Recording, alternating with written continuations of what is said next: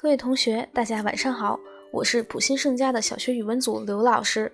今天我们来分享的是《山海经》当中的农耕始祖后稷。后稷是周族的始祖，也是农耕的始祖。他的出生十分神奇。帝喾在凡界的妻子中有一个名叫姜元。姜元婚后很长时间都没有怀上孩子。他整天茶饭不思，焦虑万分。听人说，神能赐给人幸福，只要祭拜神，神灵就会赐给他一个儿子。姜元求子心切，一天，他偷偷带着宫女去祭拜管婚姻和子息的女神，祈求神灵保佑，为帝喾生一群子女。从神庙出来，姜元心情轻松了许多，觉得神灵一定会保佑他的。他一高兴，就来到了郊外，观赏早春的风光。他走到一个池塘的旁边，看见春雨湿润过的土地上有一个很大很大的脚印。他觉得好玩，就小心翼翼地把自己的双脚踩在巨人脚印上。结果不久之后，江源就怀孕了。不用说，江源怀的这个神奇的孩子，就是后来人们熟悉的后稷。经过十月怀胎，江源产下的既不是人，也不是怪，而是一个会一张一合的蠕动的圆圆的肉球。他害怕极了，便把肉球用布裹了，叫仆人扔到宫墙外的小巷里。仆人扔了肉球后，站着看了一会儿，只见路过的牛、羊、狗都小心翼翼地围着肉球走，生怕踩伤了它。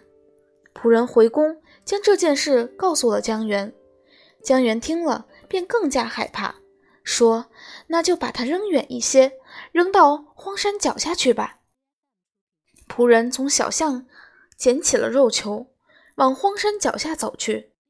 他见荒山脚下聚着一群人，怕人们见到后大惊小怪，惹出麻烦，就朝荒山北边的小塘走去，把肉球抛进了小池塘。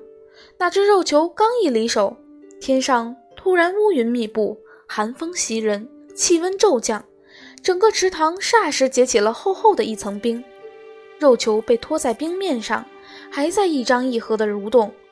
这时，一只大鸟从天而降，先是绕着肉球哀鸣，然后落在肉球的旁边，把肉球挪到自己的双脚上，用肚下柔软温暖的毛覆盖起来。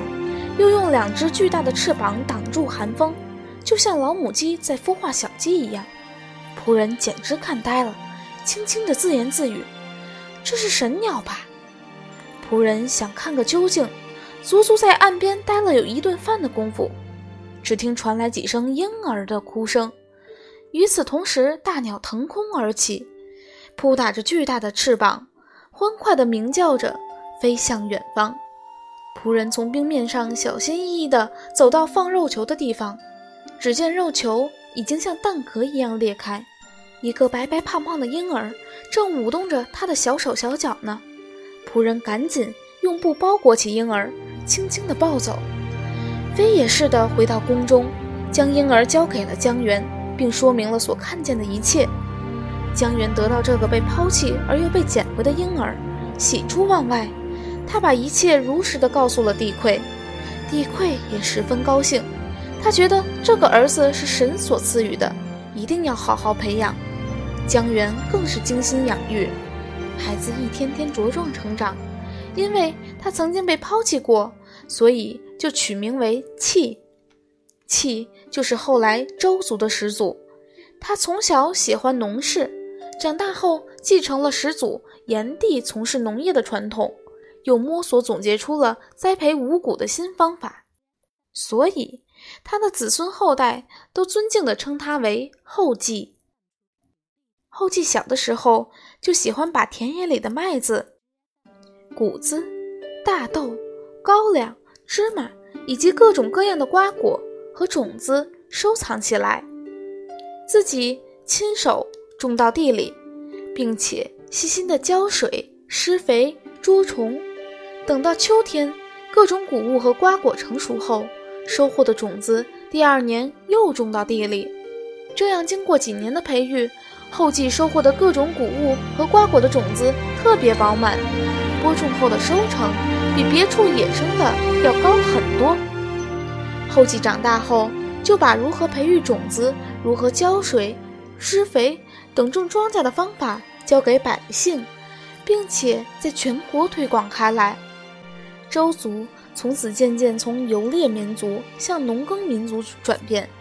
农业成为人民赖以生存的主要产业，更多的百姓摆脱了先前靠打猎和采集野果为生而经常挨饿的困境，开始过上能自给自足的日子了。